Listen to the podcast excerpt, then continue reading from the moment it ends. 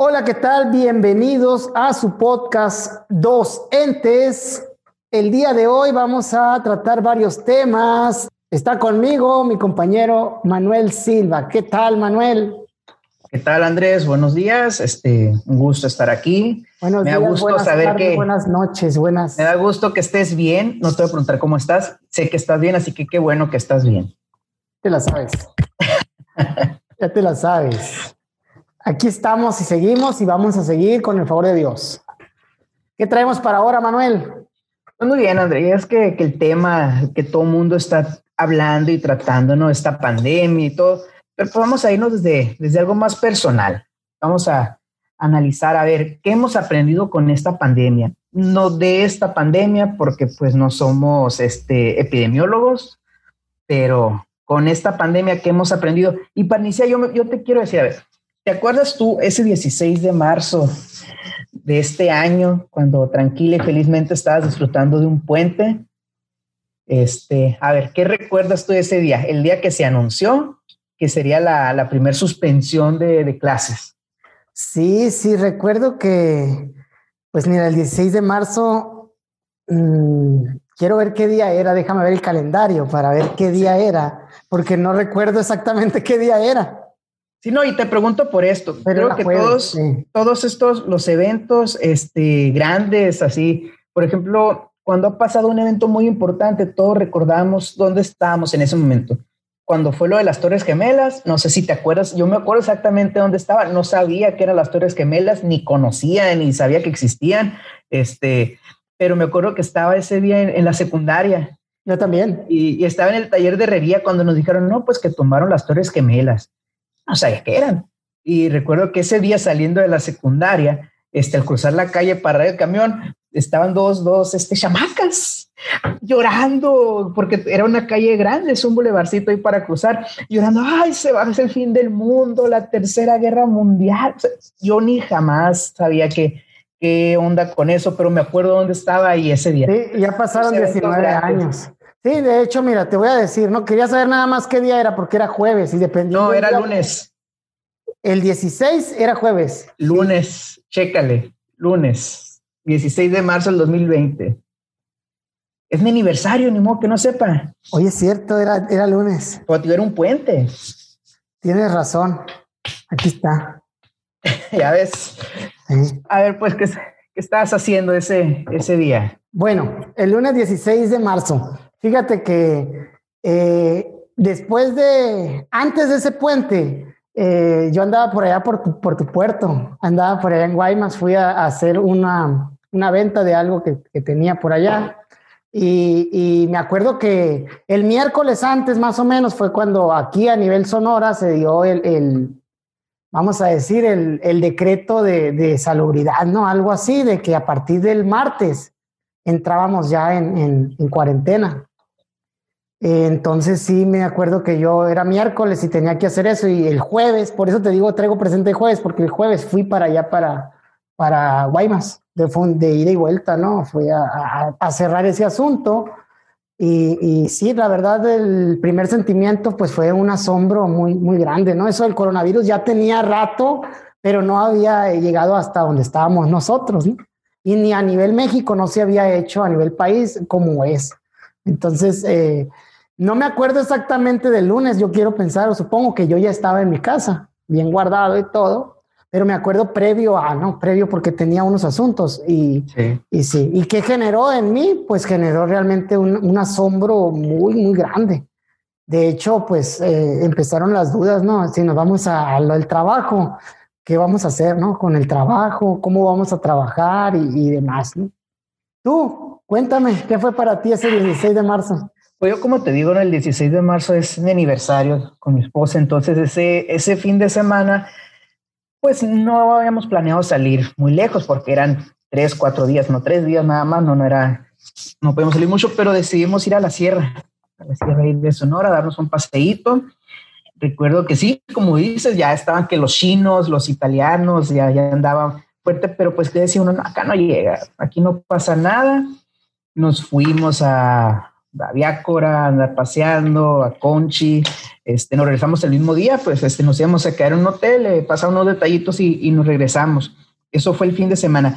Y el lunes veníamos de regreso a Obregón, saliendo Hermosillo. Recuerdo que eran las, a mí me gusta manejar de noche, entonces era noche cuando de repente a mi esposa le empieza a llegar el, íbamos ya en la salida, la salida de, de Hermosillo para agarrar carretera, y le empiezan a llegar mensajes de que no hay clases, mañana no hay clases, se suspende y no sé qué tanto. Y a ver, espérate, ya pues me, paré y empecé a checar mi celular y es cierto, ya nos habían avisado, ¿no? Que, ¿Y qué pensamos? Bueno, me acuerdo que, ¿qué hacemos? ¿Nos vamos a Obregón? Y dices, no, pues si no hay clases mañana, este, pues hay que quedarnos un día más a ver, a ver qué pasa. Bueno, nos quedamos un día más y como dice, recuerdo que ese, que ese día empezó, fue porque una persona que venía del otro lado eh, salió positivo al virus, precisamente en Hermosillo. Mm. Fue el primer caso que tuvimos, que creo que fue un músico, no, no sé, no estoy, ah, sí, sí, no recuerdo. que sí, fue un músico.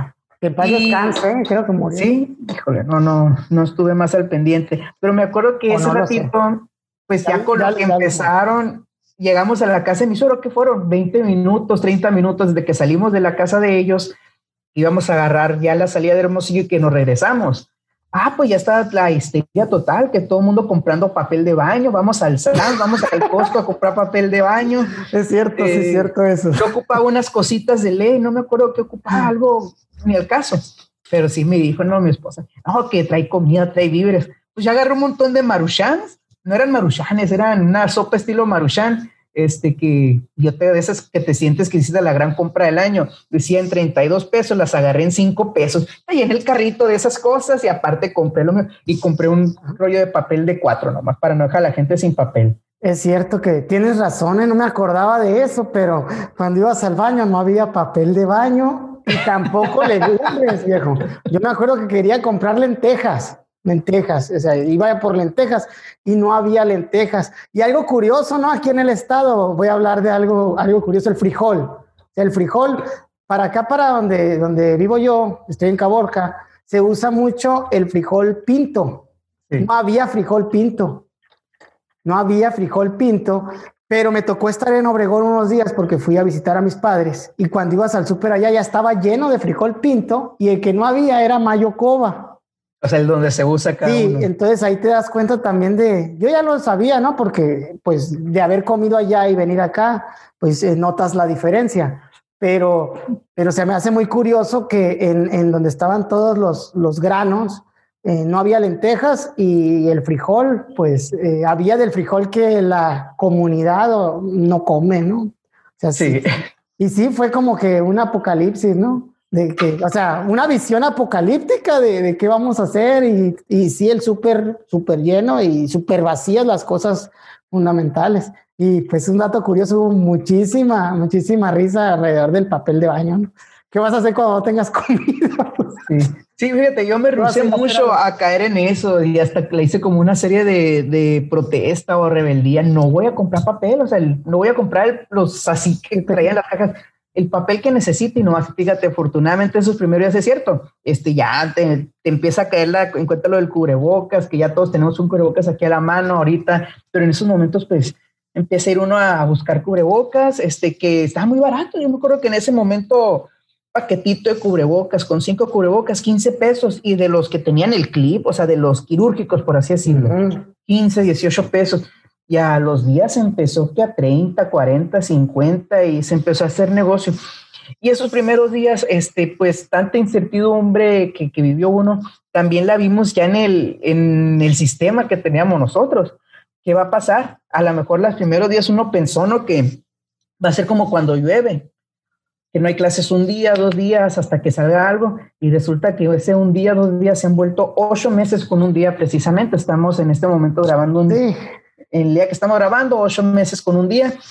¿Y, ¿Y, qué pasa? O sea, ¿qué pasa de ahí, Andrés? Pues es una comparativa rara, ¿eh? te voy a decir. O sea, cuando llueve, la verdad, no se va a clases. O sea, ¿qué te va a hacer el agua? Pues así se me hace que hay una cultura de, de, que, de sacarle la lluvia. Más acá donde nosotros vivimos, que es un estado desértico que casi... Es que nunca llueve, pues, hay, una, pues. hay unas gotitas y se inunda todo. Sí, por un lado, pero también, pero tampoco, o sea, se inunda y se inundan las calles, sí, y, demás. Sí se, hace un caos, pero no se me hace que sea como para no, para no dar clases, para no tener clases en las escuelas, ¿no? Creo que es algo cultural, a eso voy, ¿no? No estoy juzgando que si hay o no. No, yo, yo sí te digo por, porque sí hemos tenido experiencia, al menos en Guaymas, ¿no? Yo ahorita no estoy en Guaymas, pero en Guaymas que que está rodeado de cerros. Recuerdo, sí te puedo decir que yo que me acuerdo, dos muertes ocasionadas por las lluvias. Una de un muchachito que empezó Pero no fueron lluvias, o sea, estás hablando de un huracán. No, fueron lluvias. Eh, un muchachito que estaba fuera del set del mar, si no estoy mal, este, estaba recargado una, en una barda y les cayó encima, fue un huracán, no fue una lluvia. No, no era huracán, porque si hubiera sido huracán no hubieran estado ahí. O sea, era lluvia, pues había lluvia. Ponle tu huracán lo que tú quieras, pero era lluvia. Checa, checa las noticias, era algo así. El otro caso es el de un intendente, ¿no? Sí, sí, sí. Fue, fue donde mismo y fue por un huracán. Yo también, yo estaba allá en Guaymas también y estábamos a menos de dos kilómetros de él. Y teníamos clases, sí es cierto, porque a veces se suspendían clases y y no pasaba nada y luego sí, así, pero era por una alerta meteorológica, pues no fue, no era una lluvia normal, pues no. Sí, pues es que es eso también. Muchas veces criticamos que por qué se suspende en clase la lluvia porque está el pronóstico y todo, pero por lo mismo desértico el estado al final no llega, pues entonces qué fácil es decir. Pero cuando es una lluvia, un huracán, una tormenta, estoy totalmente de acuerdo. Pues sí, pues pero es que eso se crea por lo mismo. Cuando hay una lluvia normal, regular, y te digo porque yo tengo, yo viví en Obregón y lo vi, pues muchas veces que, que no, que no iban mis compañeros, pues. Yo soy hijo de, de, maestra y pues tenía que ir porque no habían dónde, dónde estar, eh, pero veía eso y es algo, se me hace que es algo que, que se daba desde hace 20 años, pero se sigue dando ahorita. Y, bueno, pero no es el tema, ¿no? Primero día de la... No, no, pero ahí sí, no más digo, o sea, yo sí diría que qué bueno que se suspendan clases cuando hay pronóstico. El detalle es que estamos tan mal acostumbrados a que por la misma característica de nuestro estado se suspende y no llueve y decimos, ah, se suspendió Dioquis. Entonces, es, yo siento que... Yo también estoy de acuerdo pues. contigo, estoy también de acuerdo contigo, ¿no? Pero cuando son lluviecitas, nubladitos y eso, ahí, la verdad, ahí sí es como que ay, va a llover, no voy a ir. Pues no, no, se me figura, mira, pero es, es la otra parte.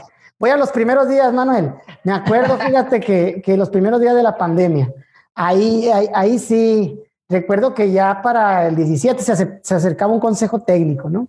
Se acercaba un consejo técnico en marzo. Es cierto, es cierto. Y, y pues en ese consejo técnico, eh, creo que hasta hubo uno extraordinario después, no me acuerdo exactamente bien, ¿no? Pero me acuerdo que estaba el consejo técnico y que eh, sí, hubo un extraordinario para planificar actividades hasta el 30 de abril, o sea, pasando las vacaciones, o sea, una semana antes y, la semana después hasta el 30, porque pensábamos que el primero de mayo o 2 de mayo ya íbamos a, a regresar, ¿no? o sea, iba a ser una cuarentena prácticamente de 40 días, sino de lo que ha sido hasta ahorita.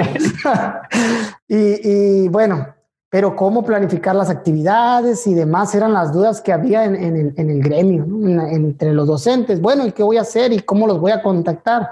Fue un show para hacer, hacer contacto, pero por la otra parte también me acuerdo que esos días hubo informes diarios que teníamos que entregar, ¿no? Fue, fue algo, algo bien fuerte de, estar mandando, recuerdo estar mandando, yo ya en, mi puesto, ya, ya, ya, en nuestro trabajo, informes, porque yo los mandé diario de, de 40, 50 diapositivas que cargaba y que las comprimía, y diario para, pues en ese momento se hablaba, ¿no? De, de, de justificar, de cierta manera, eh, el trabajo docente, pues porque era una, una migración eh, drástica de, estar dando clases en grupo a pum, ahora vamos a hacerlo a distancia, porque así se dice, ¿no? A distancia. Entonces, ¿cómo le voy a hacer? Decían los maestros. Muchos no establecieron, pudieron establecer contacto con, con sus alumnos, pues depende de, del contexto, pues. Sin embargo, ahí hicieron, hicieron y, y deshicieron algunas otras cosas para poder, pues, sacar adelante el trabajo, ¿no? Esa es la primera tanda de lo que yo me acuerdo de esos primeros días, de, de, informes muy, muy, un seguimiento muy fuerte que, que, realmente pues fue muy pesado. Yo tomé una organización ahí con mi, con mi sector para tratar de aligerarlo, de aligerarlo. Sin embargo, aún así, eh, después que, que, evalué y todo, la, la, el sentir sí fue muy, como de muy de golpe y, más aún de cuando uno está en clases, pues como, como que se abrió una ventana muy, muy fuerte, muy grande, un ojo a lo que están, a lo que se va a estar haciendo, ¿no? Por, por ese periodo de tiempo. ¿Tú qué te acuerdas de esos No, y es que, es que fue inédito, fue inédito porque el único antecedente de una suspensión así que habíamos tenido, aparte de las lluvias, que tú no crees en las lluvias, este, creo las lluvias. De, que son las lluvias son, son, de algodón, es una lluvia de caramelos, apenas en eso. No, no, no, no, no, pongas palabras en mi boca, Manuel. Sí, o sea, sí. sí, sí, sí, sí, sí, sí, pero no. Andrés dice que todos tienen que ir a dar clases. Bueno, que, me citen, que me citen de, y todo este, de, este, podcast, que me citen en, en APA. no, no te digo, este, que era inédito. La única, la única referencia que hemos tenido antes de eso fue cuando fue la, lo del H1N1, la influenza. Y fue muy poco el tiempo porque coincidió con que era ya era finales del ciclo escolar. O sea, y muchos pensamos eso. Pero ya todo lo demás y esa confusión que tú dices se dio en todos los niveles. Eh, para empezar eh, en las vidas personales de muchos, cómo nos organizamos, porque los niños están en casa ahora con esto de que no abre clases, eh, las empresas, se hizo muchísimas cosas. Y pues creo que ya ahorita estamos, ya hasta adoptamos ese término de la nueva normalidad porque ya, ya nos hemos adaptado, valga, a, a qué estamos haciendo. Pero a ver, Alex, sí, ya vimos cómo pasó, cómo vivimos los primeros días, pero durante estos ocho meses o a estos ocho meses, ¿qué crees tú que como sistema educativo hemos aprendido? Así, mm, son muchísimos, ¿no? Pero tres cositas que como sistema educativo hayamos aprendido gracias a la pandemia. ¿Por qué? Porque pues toda, toda desgracia tiene, tiene sus, puntos, vamos a decir, sus cosas rescatables. Después de la tormenta viene el arco iris. Después de la inundación, eh, los campos eh, reverdecen, dicen por ahí, ¿no? Después de un incendio, vuelven a salir los brotecitos de las plantas. Entonces, tratando de ver esa parte positiva de algo tan, tan fuerte, tan impresionante como es una pandemia que ha traído muchas muertes, que ha traído muchos eh, crisis económicas, muchas crisis familiares, muchos divorcios, fíjate que eso lo pudiéramos hablar después, cómo han afectado esta pandemia realmente a las familias, este, muchos casos de violencia doméstica, o sea, todo eso lo malo, pero vamos a ahorita enfocarnos qué hemos sacado de bueno, iniciando por, un, por el sistema educativo, qué hemos aprendido. Bien, Manuel. Bueno, yo te doy de mi punto de vista, ¿no? Primer lugar, eh, yo lo resumiría con una frase, somos capaces de hacer más de lo que creemos. Como sistema educativo, los docentes, los directores, las autoridades, supervisores, jefes de sector, creo que, nos, nos, vimos eh, impulsados, obligados a tomar una nueva dinámica de trabajo que tiene mucho que ver con las tecnologías de la información y la comunicación.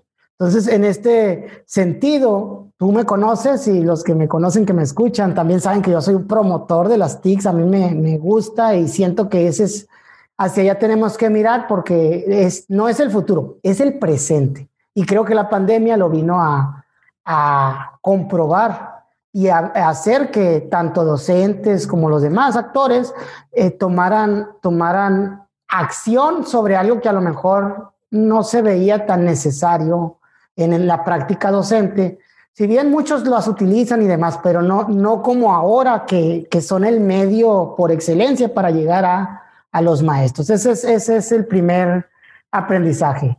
Segundo, y vamos a, voy, me está diciendo que sea positivo, pero voy a decir este que no es tan Somos más frágiles de lo que pensamos. Yo no me había dado cuenta que como escuelas y como con nuestro trabajo, estábamos tan vulnerables, los maestros y demás, aún a este tipo de, virus, por ejemplo, que yo no estoy diciendo que vas a ir a la escuela y te vas a enfermar de él, ¿no? No estoy diciendo eso, pero al tener esta característica de que se pasa entre las personas y demás, o sea, en una escuela por lo regular están mínimamente 150, Depende de la escuela, ¿no? Pero lo regular yo creo que son 200 personas en un mismo lugar. Entonces eso es un nicho eh, para la salud y creo que a raíz de eso tenemos que aprender a tomar medidas de salud más, más fuertes en, en las escuelas y más que nada culturales, en la higiene tal vez de, de las personas que, que pudiéramos propiciar. Esa sería la segunda. Y la tercera, creo que se cortó un poquito. Sí, ahí está. Ok. Y la tercera, el, el, el valorar la libertad, el valorar la libertad que, que se tenía. O sea, creo que no sé, ¿no? O sea, aunque estamos libres de hacer y deshacer muchas cosas, eh, estamos enjaulados en nuestras casas por tomar precauciones y por un bien común, tanto social como personal, de no enfermarnos. Pero, pues vaya, ¿cuántas veces hemos tenido ganas de salir y ir a un lado y pasarla ahí a gusto en un parque, en un bar, en, el cine, donde sea? Siento que, que esa libertad que, que tenemos o que teníamos eh, no sabíamos qué tan importante y qué tan grande era como lo, lo, vemos ahora que no la tenemos, ¿no? Bien dicen, ¿no? Nadie sabe lo que tiene hasta que lo ve perdido. Básicamente eh, lo resumiría en esos tres puntos que se me vienen a la, a la cabeza y como docentes también, ¿no? Vamos a hablar de la libertad esa de, vamos a decir, del horario de trabajo, pues de, que ibas, trabajabas en tu aula o en tu aula y en las tardes a lo mejor le dedicabas una media hora, una hora a planear el día siguiente o a planear una semana, pero no como ahora que, que de cierta manera estar encerrado también te ha hecho esclavo de tu trabajo, porque la dinámica es que te llega toda hora y si lo dejas que se junte, de todas maneras vas a estar dos horas eh, del periodo de tu tiempo, del día, revisando, evaluando, retroalimentando. O sea, sí se puede organizar, pero la dinámica cambia tanto que como te está lloviendo información a, todos, a todas horas, de cierta manera no estás totalmente libre, sino que estás eh, apegado a tu dispositivo electrónico, computadora o celular. Tú dime, ¿qué has aprendido, Manuel, en estas ocho meses, un día? No, pues antes de, de decir como lo que yo he aprendido, así como, como sistema educativo, lo que coincido, ¿no? El sistema educativo tuvo que explorar otras alternativas. Este, no, no voy a, a lo mejor abordar ya todo lo que tú dijiste, pero sí fue muy bueno eh, que tuvieron que buscar estrategias, este, por ejemplo, lo de, la, lo de aprender en casa, hacer acuerdos con televisoras, estar haciendo contenido que, que espero yo que este contenido se quede. O sea, si ya lo tienes ahí, déjalo. No sé cómo vaya a ser el acuerdo después de esto, pero sería muy bueno y muy padre que haya un canal abierto o en televisión abierto por cable que las 24 horas esté pasando contenido educativo y contenido interesante. Este, como segundo punto es cierto, yo creo que, que como sistema educativo en general, nos dimos cuenta que no podemos tener las mismas prácticas. Si bien el primero se, se trató de explorar alternativas para llegar a los niños de su casa, ahora nos damos cuenta y yo pienso que cuando regresemos, las clases no pueden ser iguales, no pueden ser iguales a antes, eh, no pueden ser las mismas maneras. Y es muy interesante cómo todo maestro, incluso todo padre de familia, toda abuelita que, que antes no sabía ni cómo mandar una tarea por WhatsApp, ahora ya lo hace este, como un PDF, ¿qué es eso? Ahora ya saben que es un PDF. Entonces, sí nos ha llevado a, aprender, nos ha orillado a aprender. Y como tercer punto, este, pues yo siento y que, que el tercer punto de nuestro sistema educativo es que la educación, o sea, retomó lo humano. ¿Por qué lo humano? Porque ahorita ya no estamos hablando solamente, que sí, cierto, es el tema que está ahorita, pero ya no se trata la, la, la, educación de la evaluación, no se trata la educación de la planeación, no se trata la educación del método, no, se trata de cómo le hago. Haz lo que puedas, intenta como puedas para que el niño esté bien. Primero en su persona y luego eh, en, la, en la cuestión de aprendizaje, ¿no? Es para esto cómo nos, otra vez, este, nos saca de todo lo que ya teníamos, de esa cajita que teníamos del método, de esa cajita que teníamos de lo teórico y lo volvimos a llevar a lo práctico. ¿Por qué? Porque estamos viendo todo lo que está viendo el niño de, de cerca ahí con su familia. Y en lo que tú me decías, ¿a qué he aprendido yo? Pues solamente a lo mejor quisiera dejar una, como maestro, vamos a decirlo, ¿qué he aprendido yo? Este, vean, nada más espera, ahí está, que se haya puesto una cosita aquí en la computadora. No, no, como persona, dejándolo como maestro. ¿Qué hemos aprendido desde la función que tengas o todo? Que hay muchas formas de hacer lo mismo, este, más fácil, más sencillo. ¿A qué me refiero? ¿Cuántas veces ahí andamos este, eh, buscando maneras de solucionar todo de manera presencial? Cuando al alcance de la mano con un WhatsApp, con un correo, con hay formas, pues no sé si me estoy explicando, que, que estamos muy acostumbrados a todo que resolverlo personalmente. Y si no estoy yo, no funciona. O si no soy yo el que habla, o si no soy yo ahí, o si, o sea, mucho el presencialismo. Entonces nos damos cuenta que ya no es necesario. ¿Cómo hay alternativas que podemos explorar y que siguen siendo igual de válidas? Y a lo mejor eso ya te lo dejo para después. ¿Cómo tenemos que, cómo va a influir la automatización? ¿Cómo van a influir las tecnologías en nuestra profesión? Pues algo que a lo mejor pudiéramos más adelante. Ya en muchos campos este, de, de la tecnología, los, los robots, vamos a decirle así, ya están, ya están afectando y están dejando muchos sin trabajo. En este caso, por supuesto que no hablo de, de robots ni nada de eso, pero ya vemos cómo este, el aprende en casa, tenemos una alternativa también ahí de enseñanza. Entonces, eso, no, no quiero entrar mucho en eso, pero como reflexión, tenemos que cambiar nuestros procesos. Yo como docente, ¿no? O sea, a eso ahorita a lo mejor hablamos si gustas de lo personal, pero yo como docente mm. tenemos que aprender a cambiar nuestros procesos. Tú como docente en tu función, ¿qué, qué te quedas? Sí, mira, ahorita lo mencionas, no más que aprendido, yo, yo pienso que los docentes hemos evolucionado. Y uno de mis miedos, lo quiero mencionar antes de contestarte la pregunta, uno de mis miedos en, lo personal, en lo personal como trabajador de la educación, ¿no? Como, como gente que, que está viendo el sistema, que ha migrado y aprendido muchas cosas eh, en esta pandemia con relación a las TICs. Uno de mis miedos es eso, que volvamos a las aulas y que pase lo que contrario que tú estás diciendo. Dices, no pueden ser las clases igual.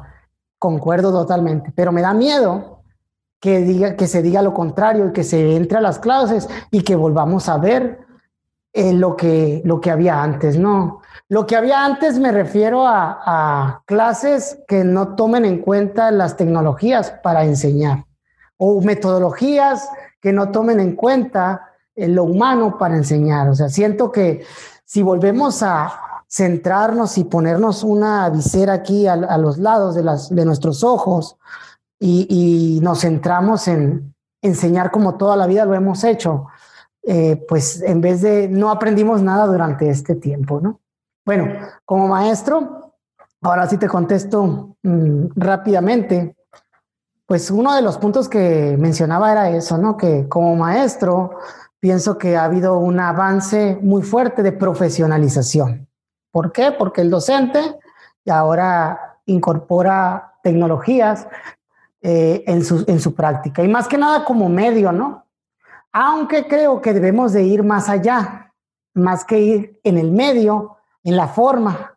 O sea, ¿por qué? Porque si tú pones de trabajo eh, hacer una plana de la letra A o los números del 1, ahora ya no se puede del 1 hasta el recreo, ¿no? Porque no hay recreo, pero del 1 al 200 en una hoja, si lo mandas, a lo mejor está este, practicando cómo escribir y demás y tiene sus bondades dentro de, dentro de la mecanización del movimiento, pero sus, sus verdades dentro del conocimiento, de la pedagogía, de la competencia, si le quieres llamar, de la habilidad, pues no, realmente no estás enseñando algo fuerte. Si a eso tú lo pones en el WhatsApp y lo mandas y te lo regresan igual y con una foto de la hoja, pues en realidad ahí no hay avance en la forma, hay avance en el medio porque estás usando WhatsApp para comunicarte, pero no hay un avance en la forma. Entonces creo que hacia allá como maestro tenemos que mirar eh, a la forma, a hacer actividades que tengan que ver con lo que está viviendo la familia y el niño si vas a hacer un proyecto que tenga que ver, por ejemplo, con la cocina, con la organización de mis juguetes, con la organización de los platos, si vas a escribir una canción que sea sobre algo que te guste, sobre tu perro que está ahí, no sé. No sé, creo que hacia allá tenemos que girar las... Sobre la gata que me tira el arbolito. Sobre la gata que te tira el arbolito de Navidad. No sé, puedes hacer muchas cosas y, dedicarlas, eh, enseñar con forma, con fondo, más bien es con fondo, con una manera, una forma distinta a estar mecanizando las cosas. Entonces, como que decías, este, yo siento que tiene mucho que ver eso, porque siempre tenemos como dos, tres, cuatro, cinco años, ah, seis, siete, ocho, nueve, diez, ¿no? Este, queriendo eh, involucrar, ¿dónde está? Aquí está. Involucrar, este, a ver, aquí está, las TICs. No es cierto, no se tienen que involucrar, no se tienen que meter, porque es que no le metes TICs no, o sea, ya no empezamos a ver como que eh, tiene que tenerlo. Es como decir, ah, tiene que estar en un color bonito, porque si no dice tics, no sirve de nada. Cuando realmente, o sea, qué bueno que las empezamos a ver como una necesidad y no como un adorno, porque era el adorno de la planeación. O sea, es que si tú no dices tics, estás mal. En tu plan, si tú no dices que vas a usar el, que, y tics, porque se ve muy bonito tics, o sea, si tú dices este radio, no, no, radio no. Si tú dices este el celular, bueno, pues ya de perdida. Pero si le pones tics, wow, este, ya eres un muy buen maestro. Entonces, no, ya nos dimos cuenta que qué bueno que quitamos todo esa, ese estorbo de ponerle a fuerzas para que se viera bonito y que te la firmaran y que nos damos cuenta que es una necesidad de nada servía que tú le pusieras si no lo, o sea, nomás lo ponías porque te obligaban o porque tenías que ponerlo, si no, no te lo firmaban. Entonces, va, por ahí. Y ya por último, Andrés, a ver, para cerrar. Muy bien. Más importante que todo, y estamos hablando del lado humano de la educación, tú como persona, tú como Andrés, tú como, como papá, tú como hijo, tú como mi amor, tú como lo que tú, hablo, hablo, por tu esposa, no por mí. ¿Qué pasó? tú como lo que tú eres en tu casa. Sí. ¿Qué has aprendido? Más allá de todo lo, la cuestión este formal, institucional, tu figura no. Sí, vamos, ok, voy como persona, ¿no? en realidad que, que, pues que formamos un, un rol, ¿no? En, en, la familia te toca hacer, eh, te toca a ponerte en un papel, ¿no? En este caso, en mi familia, yo como Andrés Morales, como papá y demás, eh, es como paternal, ¿no? El, sentido paternal, a mí me ha tocado asumir un rol. Bueno, si alguien va a salir, pues soy yo el que va por los días, que va por las cosas, que va todo eso. Y a nivel personal, mm, te lo voy a relacionar con el trabajo, pero cómo lo siento como persona, ¿no? O sea, eh, que todos hemos vivido de cierta manera un estrés por ciertas cosas, a lo mejor problemas, a lo mejor no problemas, por estar encerrados, o sea, en la cuestión emocional.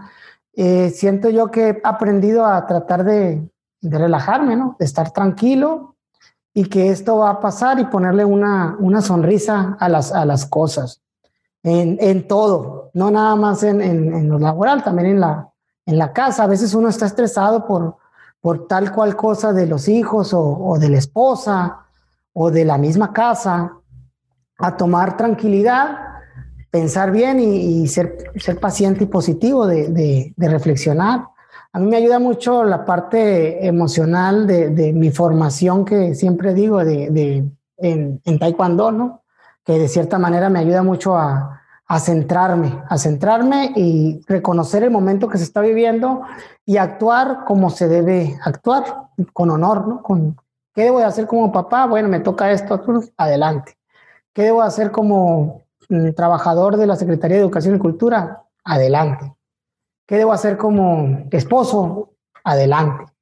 Entonces, sí, no quiero decir, no, no soy perfecto, nadie es perfecto en sí, pero trato de, buscar esa, esa mejora. Y en esta pandemia, como que te has acercado más a, la familia, a la casa, pues los ves todo el día, pues tratas de, complementar y, ayudar y estar ahí, ¿no? Eh, pues eso me ha dejado realmente He aprendido eso, valorar la libertad y a valorar también a los que tengo y a pasar un tiempo de calidad con ellos, tanto con familia, con, con hijos y con mi esposa.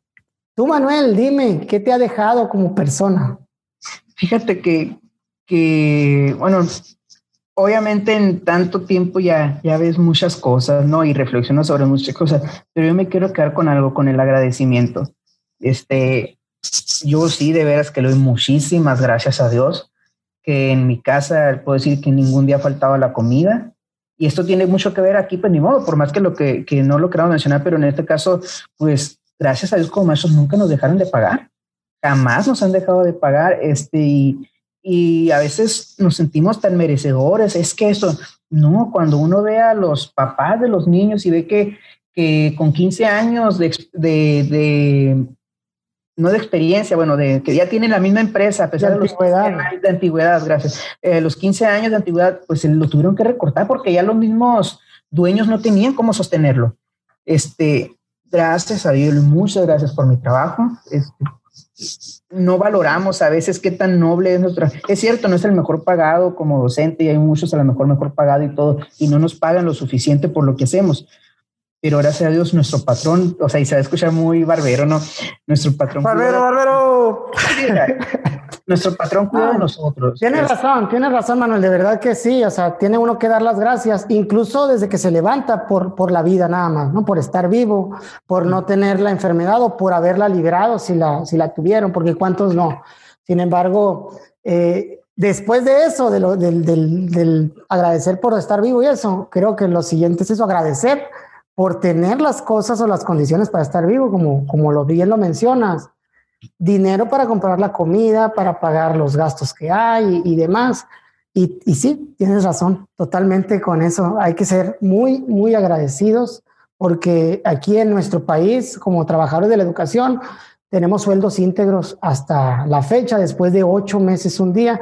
Claro que no son gratis, son por un trabajo que se está desarrollando de una manera diferente, pero independientemente de eso, ah, yo creo que pudiera haberse tomado otra decisión, como se ha tomado con, con otros, con otro, en las empresas, como bien lo mencionas, de recortes de personal y de, vaya, ya no voy a decir de recortes porque aquí no es, no, no es común que haya un recorte de personal, pero, pero sí reducciones de sueldo pudieran haberse dado, cosas de esas que se especularon en algún tiempo.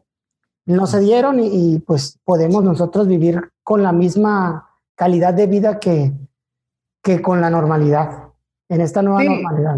¿no? y, o sea, y claro, y aparte de eso, pues suena, puede sonar muy banal el dinero, ¿no? Pero es que el, el dinero no se está traduciendo en billetes y monedas ni en cifras. Sí, sí, sí, se está traduciendo en alimentos, se está traduciendo en doctores, se está, este, traduciendo, sí, sí. se está traduciendo en muchas cosas. Y, y hablando de eso, pues por supuesto que la salud eh, todos conocemos ahorita, bueno, al menos yo creo que todos conocemos, porque a mí sí, a alguien que ha fallecido, alguien cercano, este, tíos, primos, tías, este, esperemos que, que, no, pero pues desafortunadamente ese ha sido en algunos casos padres, madres, hijos, hermanos. Entonces, eh, yo también estoy muy agradecido con Dios con eso, de que no, no he tenido que experimentar eso pues en, en mi familia. Y creo que eso, eso es una reflexión muy importante. Este, tenemos que ser agradecidos y, y aquí a lo mejor, y no, no me quiero adelantar mucho, pero vamos a necesitar toda esta parte humana de la educación para cuando nos volvamos a ver. O sea, todo esto que estamos hablando de lo humano. Cuando volvamos a ver, voy a dejar un poquito a la escuela.